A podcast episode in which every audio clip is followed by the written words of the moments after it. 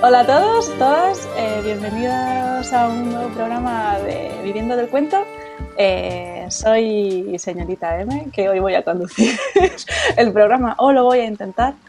Y eh, estoy con mis compañeras Eva Carot y Laura Gómez. Y es un programa muy especial porque tenemos a una invitada que, que seguro que conoceréis, que es Esther Gilly. Hola Esther. Hola, ¿qué tal?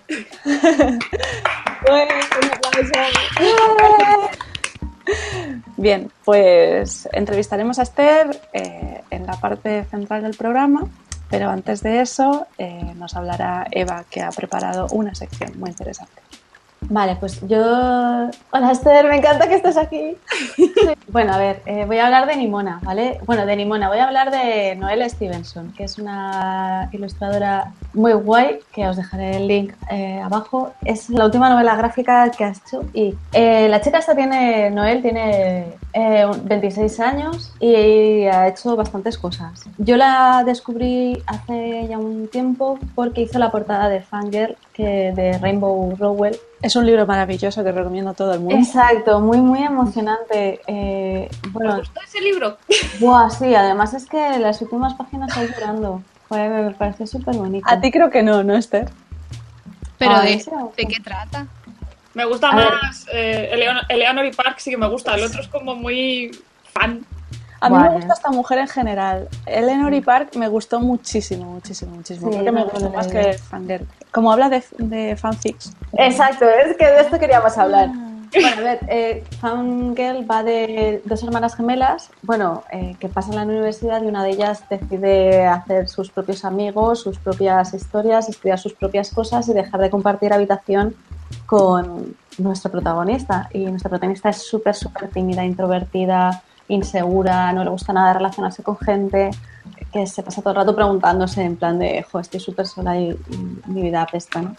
Pero aparte de que esta, que es como súper desconocida, por otro lado está... Ella escribe eh, fanfiction, que, que no lo sepa es eh, coger una historia que ya existe, que es real y que es de otro autor y hacer que los personajes eh, tengan historias, basándonos en esos personajes que ya existen, que tengan historias entre ellos. Por ejemplo, yo soy muy lectora de fanfictions y me gustan mucho los dramiones, donde Hermione acaba con Draco en vez de con Ron, que a mí Ron no me gusta nada. Lo siento, Esther, lo siento porque sé que te gusta, pero... Laura, esta es otra referencia a Harry Potter. Sí, es otra referencia. Gracias, no, no, no, no me Laura, ¿has leído Harry Potter? ¿Cómo, ¿Cómo? No, es que Laura no se ha leído ni ha visto Harry Potter. Bueno, he visto las tres Ya lo sé, ya lo sé, Esther, ya lo sé. Mira, qué cara. voy, adiós. y llevamos ya como tres programas con este cuatro en las que no paramos de recordarle a Laura. Es que tengo un problema, a ver, voy a confesar aquí ahora. Tengo un problema con el protagonista. Ya está. ¿Qué problema tienes si no te lo has leído? Exacto. No, se, ha visto, se ha visto tres películas. Lo que tienes que hacer es leerte los libros, Laura. Tú olvídate de las pelis. Vale, vale. Por ejemplo, eh, este eres Gryffindor seguramente, ¿a que sí? Yo soy Gryffindor, pero cada vez me siento más Hufflepuff. Madre mía, estoy rodeada. Con la edad voy pensando que quiero menos aventuras y más tranquilidad. Yo soy, yo soy Ravenclaw, totalmente, me siento súper Ravenclaw. el caso es que, bueno, que esta chica escribe fanfics y, son muy divertidos, tienen una influencia muy de Harry Potter. Fangirl está muy bien. Y Nimona es muy, muy, muy, muy, muy guay. O sea, es este librito de aquí.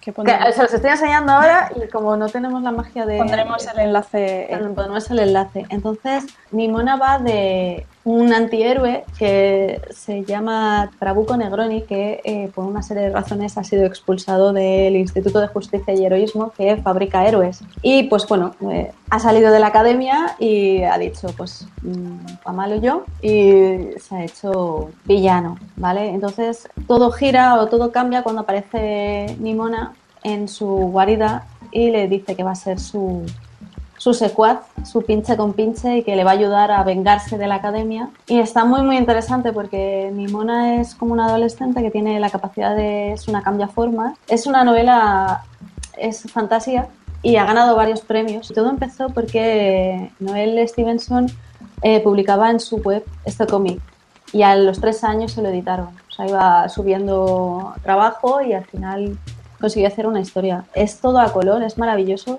La edición es muy, muy, muy bonita, ¿eh? muy, muy bonita. Además, a Noel la podéis eh, leer en Twitter porque es súper activa en Twitter. Sí. Bueno, también ha hecho Leñadoras, que también no lo he leído aún, por eso no hablo de él, pero es muy- Di- disculpad un momento, es que se me acaba de encender una bombilla en la cabeza. Esta chica no tenía un Tumblr y ahí ponía como también tiras cómicas de Thor y Sí. Loki. Sí. Hacía fanarts de Vengadores. y- Vale, vale, es que digo, me suena, me suena y no sabía de qué. Vale, qué guay. Sí. Creo que también hace para, para Marvel Comics también trabaja y para un equipo de una serie animada de Disney.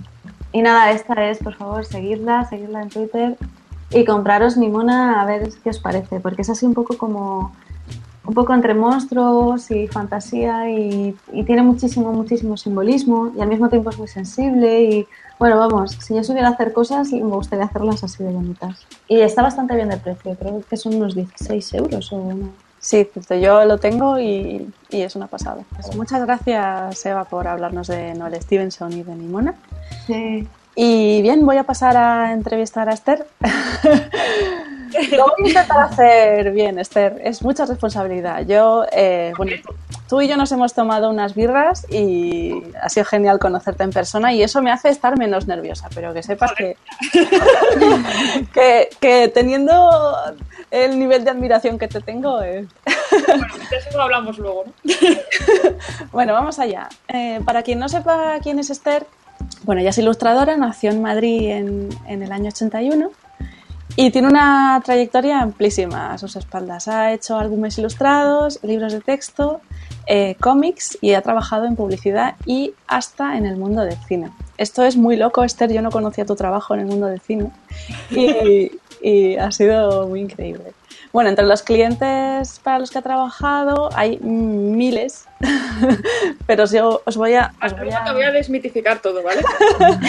os voy a nombrar a, a unos cuantos, que son, por ejemplo, Anaya, Santillana, SM, eh, Kirei, entre otros. Además de marcas como Panrico, Camper, Honda, Movistar, La Caixa y así podría seguir todo el programa. Y bueno, vamos allá, te voy a empezar a preguntar. Bien, Esther, eh, ¿tú dibujas desde pequeña? Claro, como todo el mundo. Además, justo ayer me hicieron una entrevista por escrito y me dijeron, ¿cómo empezó todo? Y, y con un papel en blanco, unos alpino y mi hermana.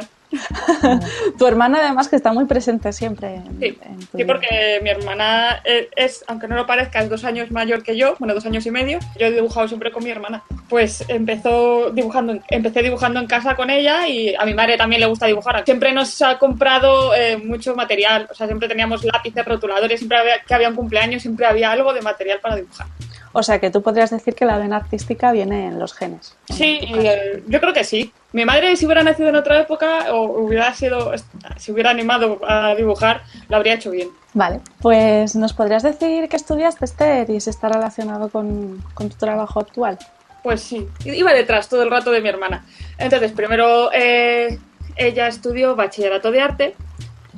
Bueno, de hecho, incluso en el instituto, o sea, primero estudiamos en un colegio de monjas asqueroso, mm, muy fatal.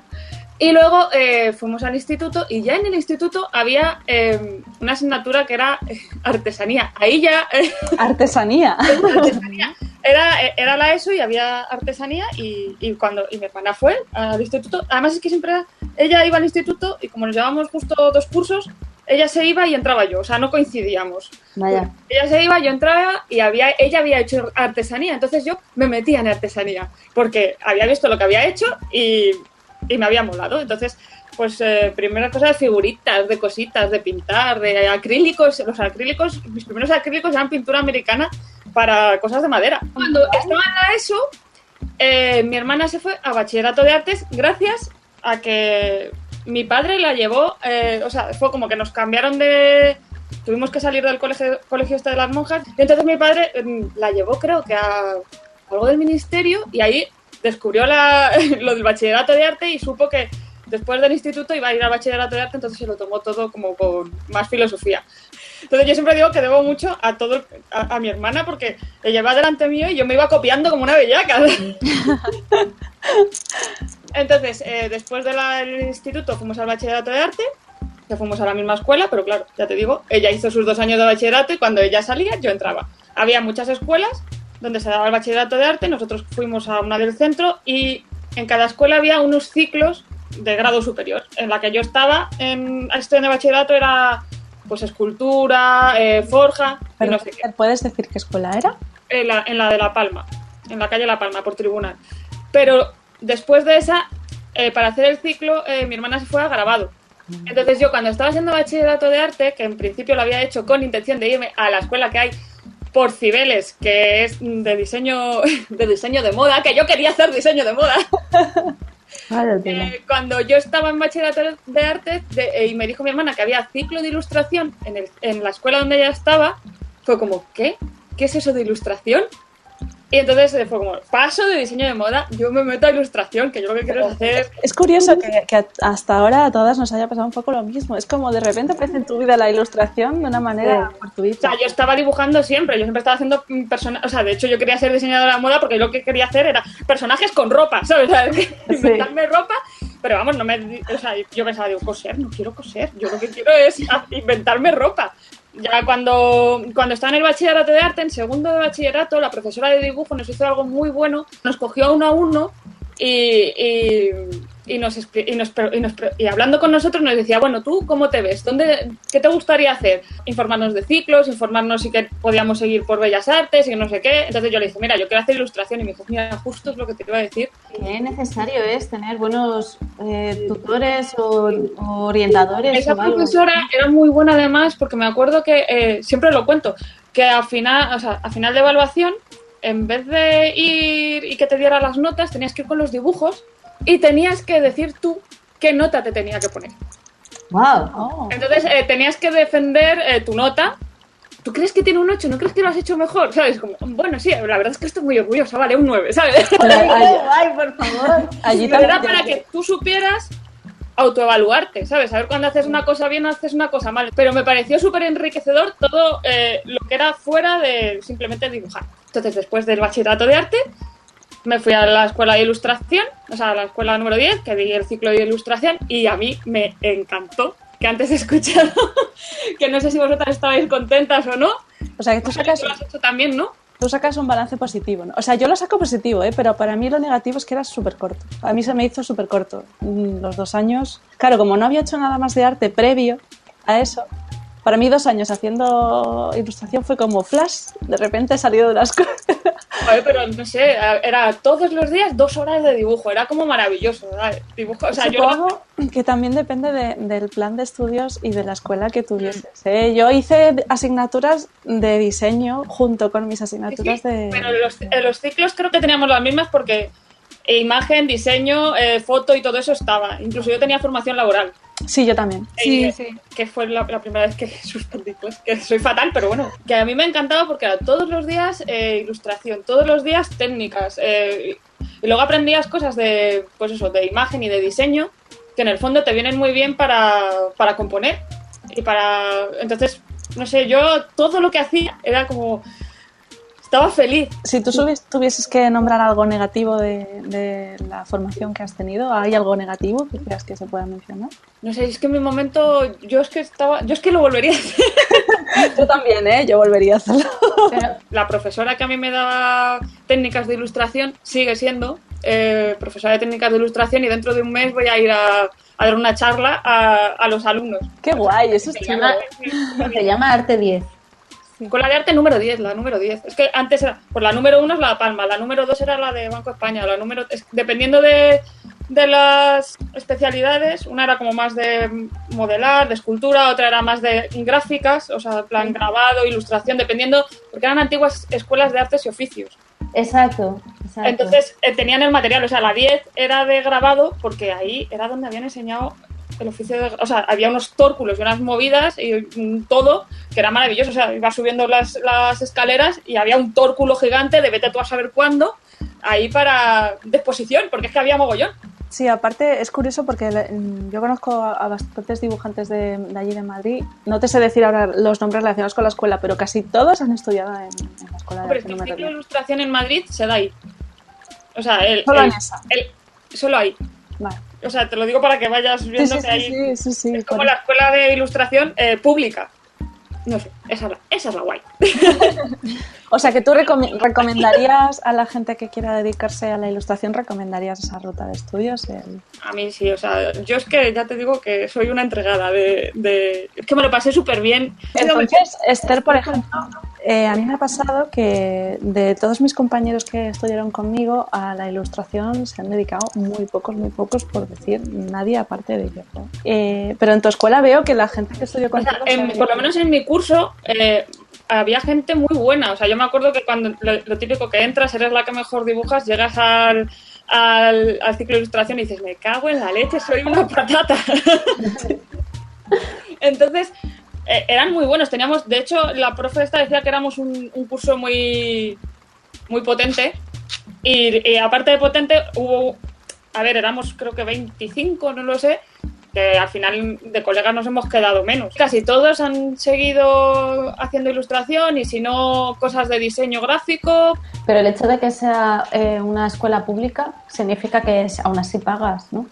Sí, pero vamos, no, no sé cuánto se paga en una eh, privada, pero mm, no sé, en mi, en mi época creo que en plan 20 euros, ¿sabes? Vale, vale. Ahora creo que ha subido en plan a 300 o a 200, no me acuerdo. Sí, ahora, Ha subido una barbaridad. O Ahora sea, la- las proporción. escuelas, sí, claro, yo el ciclo que hice después, bueno, hace poco, hace relativamente poco, que fue el ciclo de, de desarrollo, que era una escuela pública, yo tuve que pagar 300 euros en concepto de matrícula. Pero, por ejemplo, el, el ciclo que hice de ilustración no obtuve plaza en, en ninguna escuela pública, tuve que hacerlo en la mía, que era concertada. Entonces eran 1.200 al año. Lo que pasa es que si yo me iba a una escuela privada 100%, la más barata, más barata que encontré eran como 5.000 o 6.000 al año, cosa que era imposible. Es curioso, ¿eh? porque eh, en tu caso se ha dedicado la gente a, a la ilustración. En mi caso hay compañeros que se han dedicado después al mundo del tatuaje o al mundo de la fotografía. Al- alguno, alguno tengo, tengo un amigo de bachillerato que sí que es tatuador. Luego otra amiga que iba con mi chico por la tarde es tatuadora también, que de hecho gan- ganó el Lazarillo, el premio Lazarillo.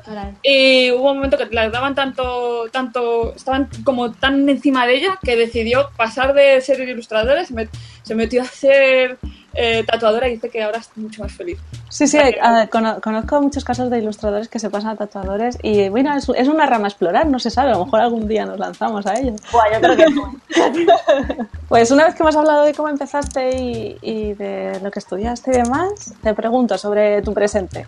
Eh, ¿Cuál es tu metodología de trabajo, Esther? ¿Qué herramientas usas? ¿Qué programas? Ese tipo de cosas. Pues depende del proyecto. Como vuelvo a ilustración. En ilustración nos explicaron que cuanto más versátil seas, es más probable que vivas de ser ilustrador, porque puedas coger más tipos de trabajo. Entonces, eh, yo he hecho, como hago libro, de, hago libro de texto, ahora hago cuentos, también he hecho cosas de publicidad, pues dependiendo del, del medio al que vas, tienes que elegir la herramienta que vas a usar. O sea, cuando es tradicional, pues eh, papel, papel y acuarela normalmente. Eh, y luego tengo eh, el ordenador, que tengo un Mac y tengo una, una Cintiq pequeña de la 13 HD para cuando quiera hacer dibujos y ir más rápido y que...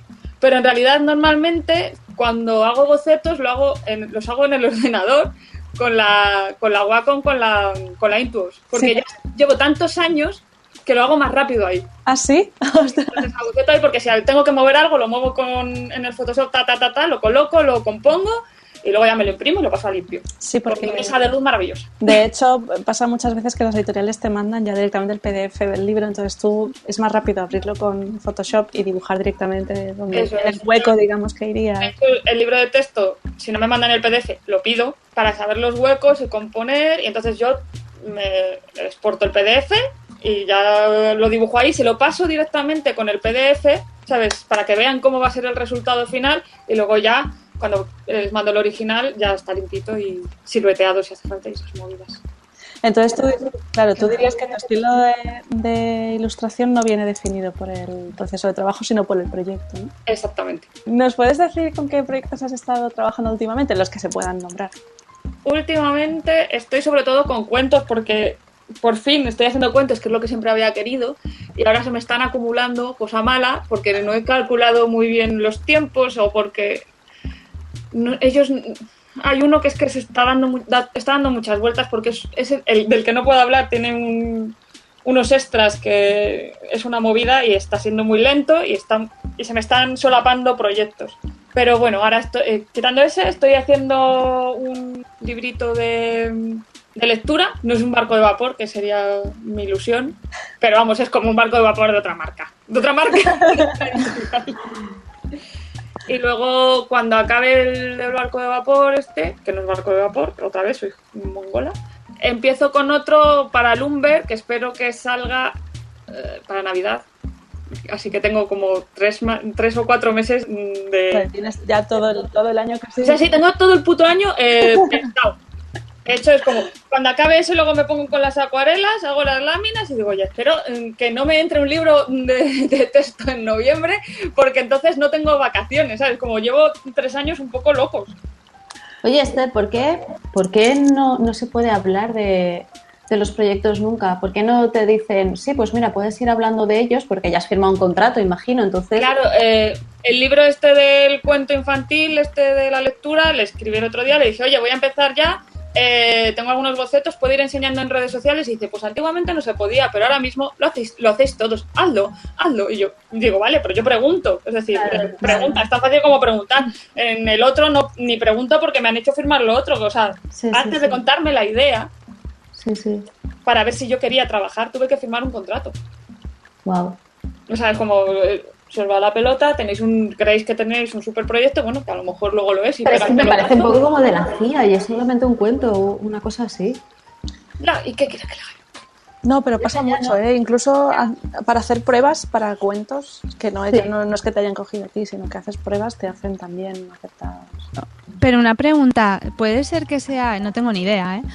Eh, porque tienen miedo las editoriales que le, compren- le copien otras editoriales o eso no tiene nada que ver? Pero si ya firmado un sea, contrato. En, en este caso, mm, de lo que no puedo contaros, es un poco porque sí, porque es como eh, eh, hemos tenido la idiota del siglo, es súper Ah. secreto, ¿sabes? Entonces, Madre mía. Yo tenga cosas, mira, de verdad. yo, pues, ¿qué quieres que te diga? Pues mira, pues lo ten- o sea, a mí no me parece para tanto y yo podría estar promocionando todo el libro ahora mientras lo estoy haciendo, Claro. pero pues no queréis, pues nada, pues pero para vosotros, ¿sabes? ¿Qué, qué- qué- qué le vamos a hacer? Vale. Pero luego sí que hay cosas de que es de cajón, o sea, no puedes estar eh, enseñando, pues si estás haciendo una cosa para una peli, no puedes estar enseñándola antes de que salga la peli. Te esperas Claro, a que sí, salga claro. la peli y incluso con cosas de publicidad, a veces he sacado cosas en el blog de diseños de cosas y a posteriori me han dicho, no, quítalo de ahí. Es como, perdona. A posteriori. Sí, sí, o sea, ya ha salido es como, pero si... No, no, esto no lo puedo enseñar. Y entonces, eh, pues nada, te plantas y dices, bueno, pues tú no lo puedes usar en esto, ni en esto, ni en esto, porque no lo habíamos puesto en el contrato. Claro. Claro, también depende del proyecto. Yo hice un proyecto hace un tiempo para una marca y ellos me pedían específicamente que hablase de ello en las redes. Eh, entonces, Esther, ¿dirías que los proyectos con los que más disfrutas son los álbumes ilustrados? Seguro, sí, porque es lo que yo siempre había querido hacer. Lo que pasa que, pues si es- empiezas a ilustrar, empiezas, te metes por donde puedes, y entonces, como, pues eso, yo empecé con el libro de texto, luego, pues, el eh, mi amigo este que estaba en User me dijo, oye, ¿quieres hacer esto? Pues venga, va. Y te vas metiendo en una dinámica y luego de repente, pues, cambia algo que te hace hacer otra cosa o te llama alguien o te, te pide una prueba para algo y de repente ¡pa! ya está. O sea, porque yo no he presentado nunca eh, una idea para álbum ilustrado ni nada. O sea, que podía haberlo hecho. Es como, estabas ahí esperando a que te llegara el, trabajo de tu vida. Pues sí, eso es lo que he hecho, esperar. Pero tú también, Esther, eh, dibujas muy rápido, trabajas muy, muy rápido. Es una, una cualidad tuya de la que no estás hablando, pero hay que hablar de lo rápido que eres dibujando. Es una pasada, rápido y bien, me refiero, porque normalmente Manoli lo comentaba el otro día que todos intentamos hacer bien las cosas y luego intentamos hacerlas rápidas, igual de bien, para, para cundir el trabajo. Y sin embargo, tú ya lo haces bien y muy rápido. La gente siempre se sorprende mucho de, de, de la rápida que eres para, pues, para proponer eh, bocetos, ideas, cosas, incluso encontrar soluciones. A ver, eh, siempre he dibujado rapidito comparado con otras personas, pero a lo mejor es que soy menos eh, perfeccionista que otros, ¿sabes? O sea, a veces es como, bueno, pues Bueno. está, esto, esto se va a tener que quedar así, ¿y ¿qué le vamos a hacer? ¿Sabes? Y luego a lo mejor estoy haciendo una acuarela, la he empezado y, y digo, he seguido y de repente he visto que es un churro y la he roto, ¿sabes? Como pues... hay que Madre mía, este hay que privilegio. mete, mete, en una, mete en una caja todas esas cosas que dices que están mal y nos las mandas. No. Si están rotas para mí, están mal para mí, están mal para ti. Seguro que no.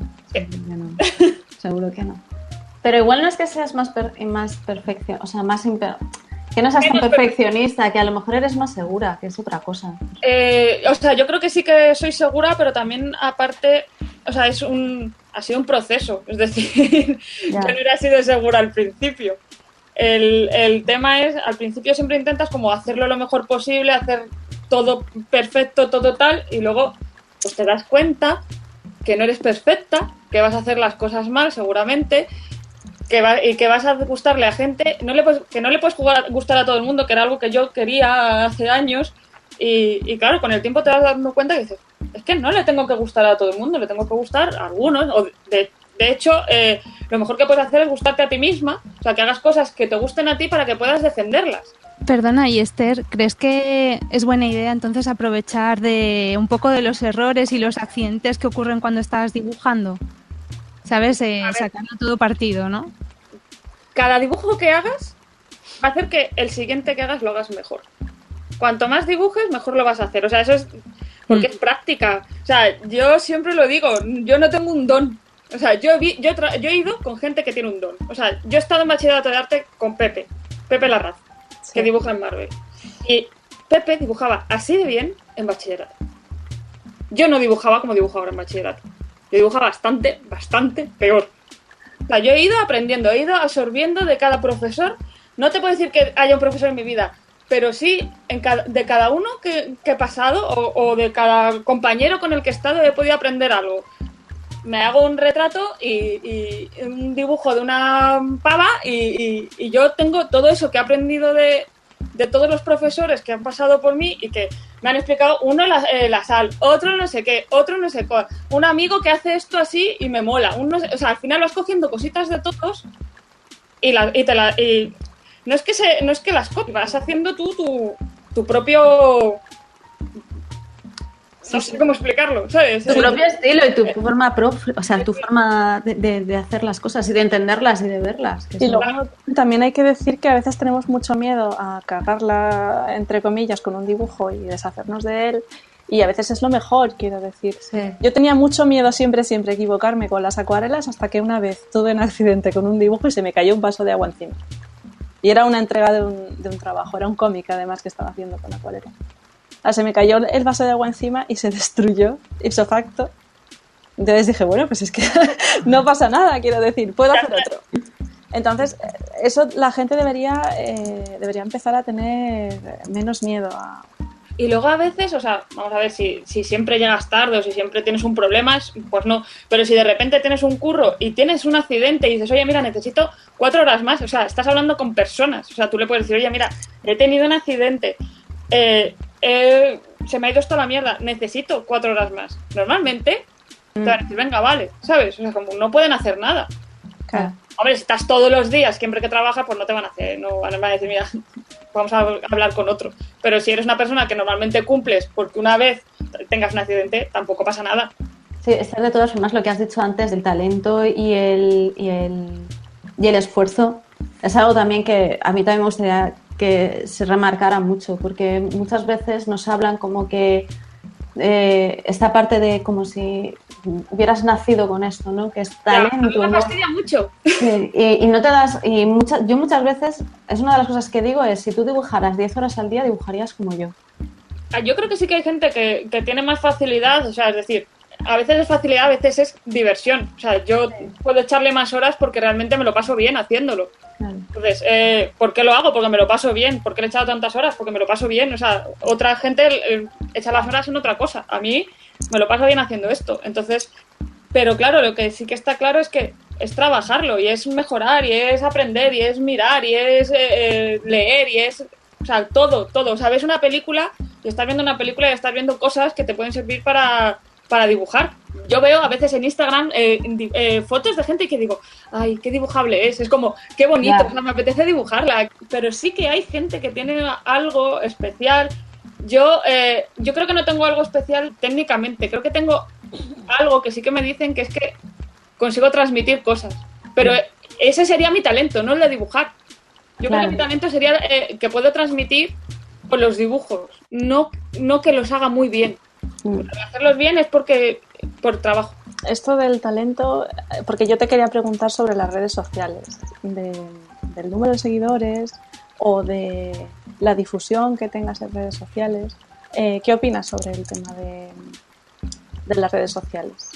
Pues a ver, creo que, o sea, en general tengo una buena opinión, porque a mí me ha venido muy bien. Creo que eh, eh, antes, antes de estar las redes sociales teníamos los blogs, íbamos poniendo el trabajo y teníamos como red también, o teníamos las webs. Ahora hay gente que directamente no tiene ni web, es como, hazte una web, que es tu dossier, muchacha, ¿sabes? Pues está bien tener una web porque y, actualizarla de vez en cuando para saber qué trabajos, porque al final va a ir un editor y te lo va a mirar ahí. Entonces yo creo que es importante, pero tampoco hay que volverse loco.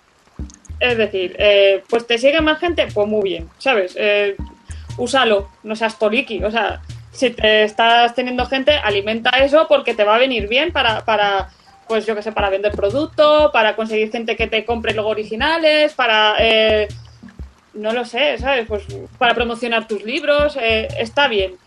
Y yo y sí que hay gente que es muy buena y no y las redes sociales pues o pasa de ellas o, o no las lleva bien como bien como debería llevarlas. Tienes que ser como una especie de Comunidad.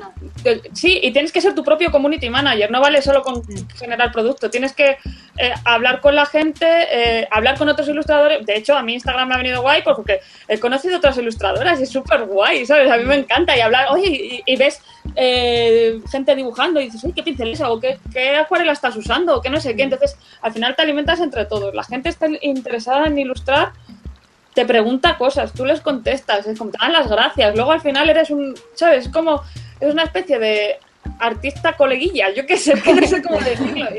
Pero es importante porque en realidad es un escaparate. Yo, por ejemplo, creo que, yo siempre digo que tengo una personalidad mucho más agradable en, en redes sociales que en la vida real. Eso no es verdad, Esther. Eso es No. mentira. No, es verdad, o sea, en realidad me da más vergüenza todo y ahí suelto todas las cosas y me- Y luego también depende de la red social, o sea, tú tienes Instagram, yo Instagram lo llevo de una manera y Twitter lo llevo totalmente de otra. Quisiera pregun- bueno, preguntar un poco, entonces creéis que deberíamos ser nosotros mismos nuestra propia marca personal o Y claro, o sea, tú tienes que venderte a ti mismo. Mm, Yo creo que, que es importante. Ahora, tampoco tienes que ser un vendido. A ver, yo, yo, he sido, yo he sido víctima, ¿vale? Yo os voy a contar. Cuéntanos, cuéntanos. A ver, a mí me, me escribe Swatch y me dice, te ofrecemos un reloj de Swatch y creo que eran 150 euros. Y yo era como, pues bien. Dice, tienes que poner un vídeo, es finito, encaja conmigo, encaja el, el- el concepto, el, eh, o sea, que es cómodo para, para hacer cosas. Digo, vale, pues digo, hago una- un dibujo y, y me lo pongo con el reloj. Hmm. Bueno, pues yo me arrepentí. Es decir, eh, cuando lo, en prim- en- de primera dices, vale, sí, encaja. Pero luego estaba haciendo el dibujo y yo decía, estoy incómoda. Yo no dibujo con reloj. Es que no, o sea, es que eh, al final la, quiero venderme a mí, no quiero vender a otros en mi cuenta. Es decir, eh, no Claro. quiero que me des una cerveza y yo salir dibujando, no quiero que me des un tal y yo... Lo- la última colaboración que he hecho fue con unos de flores. Eso fue diferente porque yo me iba a suscribir a Sí. que me mandaran unos ramos. De hecho, me compré uno para ver, digo, a ver cómo son, y si me gustan, me suscribo. Y cuando me lo compré a los dos días, me dijeron que me mandaban cuatro eh, durante dos meses. Y, y fue como. eh, me dicen, y tienes que subir cada foto y tienes que poner no sé qué, y tienes que poner. Y le dije, mira, no, yo si quieres que tú me los mandas y yo hago lo que me dé la gana. Y me dijeron, vale. ¿Sabes? Entonces yo hice lo que me dio la gana. Hice un, hice uno- un dibujo porque me dio la gana eh, y subí un stories porque me dio la gana, no porque me, lo, me- no me obligaran ni nada. A ver, eh, yo creo que eso sí lo pongo porque lo habría puesto de otras maneras, ¿sabes? Pero hacer que tu cuenta sea como de publicidad es arriesgado porque creo que pierdes la credibilidad como ilustrador. Hmm. Pero sí que, bueno, lo, lo bueno de estas cosas es que tú puedes decidir, tú eres la, la dueña ¿no? de esa cuenta y puedes decidir si esto te gusta o no te gusta o encaja. Si encaja contigo y si, y si encaja con lo que tú estás vendiendo, que al final nosotras somos nuestra propia marca y nos estamos vendiendo a nosotras mismas.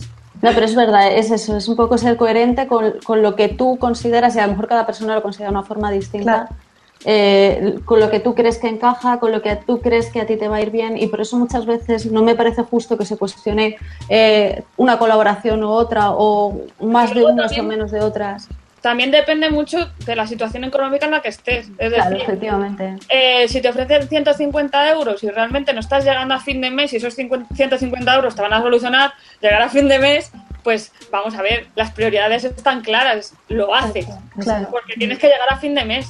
Pero claro, si lo estás haciendo siempre, tu cuenta al final se resiente y acaba siendo una cuenta de publicidad, no una cuenta de dibujo.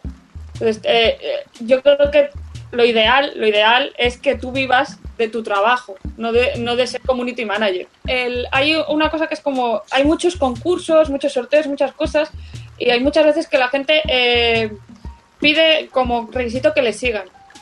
Entonces, yo eso nunca lo, nunca lo he hecho, eh, porque, porque quiero que la gente que me siga, me siga porque quiere. Entonces, al final, tú puedes tener eh, X seguidores, pero si tus seguidores sean 100k o 10k, si tus 10k son gente que le gusta lo que haces, vale mucho más que si tienes 200k y es gente que te sigue por compromiso, que, no- que al final ni te va a comprar eh, un libro, ni una lámina, ni un nada. O sea, es decir, tienes que tener seguidores de calidad y tú cuidar a esos seguidores para que sigan. Y, se- y ser consciente de que tú, par- parte de tu trabajo y parte de tu sueldo es gracias a ellos. O sea, es decir, Sí. tienes que tratar bien porque esas- eh, eh, estás dependiendo de ellos. O sea, ten un poquito de ser educado, dar las gracias, es, o sea, un poquito de sentido común. O sea, al final ellos son los que te están comprando. O están comprando los libros. O sea, el editor te edita, pero al final el que manda es el, el- el- la persona de a pie que se está comprando el libro o no se lo está comprando. La gente se lo compra porque te gusta tu dibujo y además le gusta tu dibujo y le gustas tú. Sí, pero suele pasar que eh, a veces eh, he ido a alguna firma, no, no he hecho muchas firmas ni, ni muchos eventos así, pero a veces me olvido un poco de, de que lo que hay al final es gente. Entonces, a veces me ha venido una persona para decirme, oh, te sigo y me encanta lo que... Y yo de repente, mi primera reacción primero es ponerme roja como un tomate. Sí. Y segundo es decir, Dios mío, que es que es gente lo que hay al otro lado. Me da vergüenza. sí, mucho. mucho. Yo, yo lo he pasado muy mal en las presentaciones, muy mal. La primera, de hecho, tuve ataques de ansiedad y cosas. Ahora ya lo llevo mejor.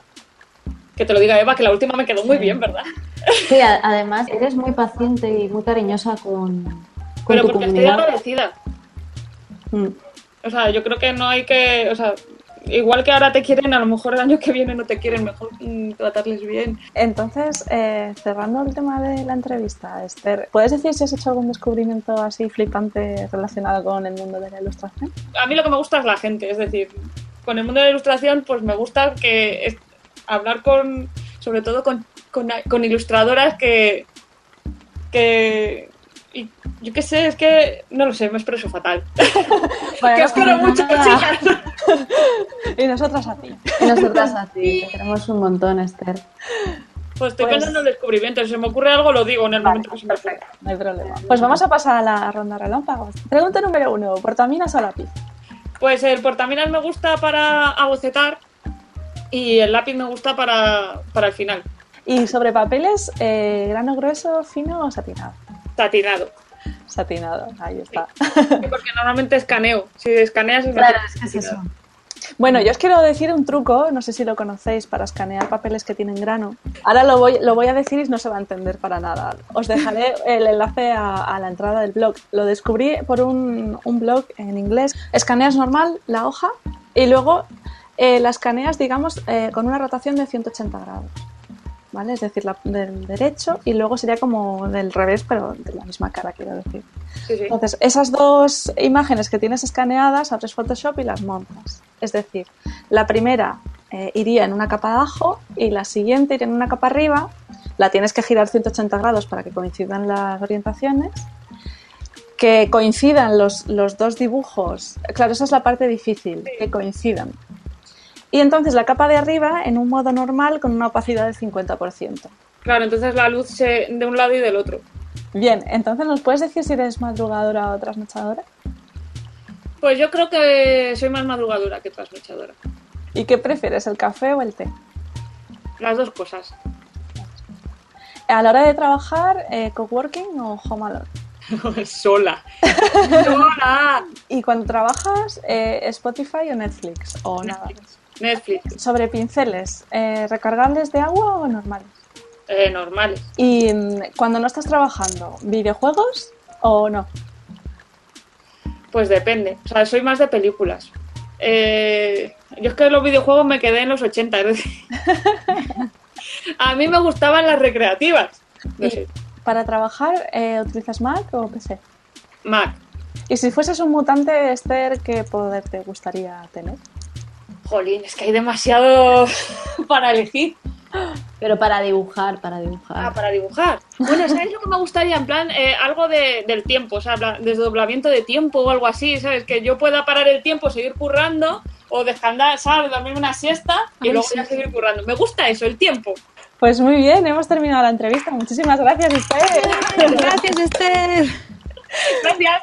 Y ahora, para terminar el programa, queríamos eh, comentar un poquito el tema del hilo de Twitter que, que iniciaste hace unos días. Bueno, a raíz de la polémica con Skoda y demás, eh, hablaba sobre la- el hecho de, de trabajar por difusión. y- Hablé un poco de todo en el hilo, porque fue una mezcla de. Esa semana salió lo de Skoda y luego vinieron unos amigos a casa la noche anterior y no sé cómo surgió el tema de los fanzines, que, que me hizo pensar todo lo que me, había dado- me habían dado los fanzines. Me levanté por la mañana, yo tomándome ahí mi café, y di- dije. Voy a, voy a hacer un hilo de esos que hace la gente y voy a hablar de mi experiencia de, de ilustración me- y voy a contar todo. Digo, un resumen de todo, de, de lo que, pues de mi filosofía de vida como ilustradora. No, no creo que tenga mucho secreto, en realidad es sentido común. En el momento que has trabajado mucho tiempo, te has encontrado con todas esas cosas y las has tenido que lidiar de alguna manera y es un resumen. De tu hilo es eh, de las cosas que más nos quedamos, de tratar de ser compañeras. Ya está bien de... de- importante. eh, o sea, eh, yo desde siempre he compartido todo, pero sí que he visto que hay gente que no comparte estas. Hay espacio para todos. Ya, a, a mí me pasaba a veces que me daba hasta como reparo preguntar a amigas que están en el oficio porque era como, ostras, no sé si, porque como todo es tan secretismo, no sé si estoy la pata preguntando. Tú puedes preguntar, ahora que te contesten o no, ya Claro, es- claro. Es que es eso, es un poco quitarnos la idea de, de competencia y más de compañerismo, que es al fin y al cabo algo que creo que como resultado va a ser ser más fuertes todas como colectivo, como, como grupo, poder pedir, poder es mm, esencial que nos es que para eso sirven las asociaciones también de ilustradores, ¿no? Al fin y al cabo, para, para hacer piña. Y además, y, y que luego hay gente que quiere. Sí. no sé, yo a veces pienso que quieren llegar de A a B o de A a C sin pasar por B Sí. y tienes que hacer todo el camino, es largo y cuanto más acompañado y más y mejor te lo pases, mejor. Lo único que claro, es una profesión rara en la que todo el mundo cree que puede ser ilustrador y para ser ilustrador son años, Sí.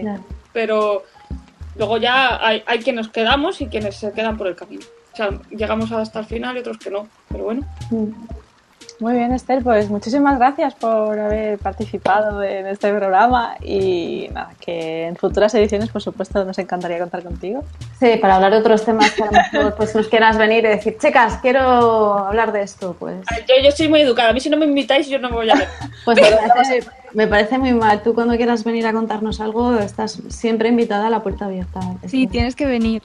Para Os- otra Os cosa. lo digo de verdad, si no me invitáis no voy a venir, me lo tenéis que decir específicamente. Es como cuando alguien me dice, tienes que venir a mi casa y digo, sí, sí, pero tú me lo dices de verdad un día, a una hora, ¿sabes? Pues muy bien, muchas gracias a todas y nada, nos vamos despidiendo. Eh, esperamos eh, que nos escuchéis más adelante en más programas y un saludo a todo el mundo. Adiós.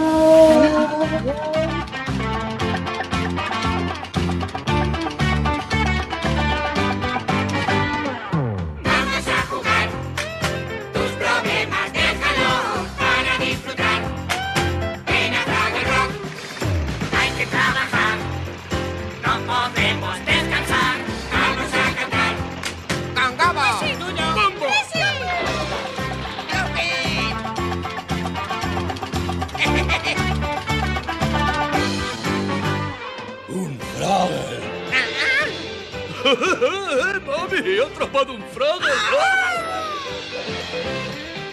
¡Vamos a jugar! Tus problemas déjalos para disfrutar. Ven a Fraggle Rock. Ven a Fraggle Rock. Ven a Fraggle Rock.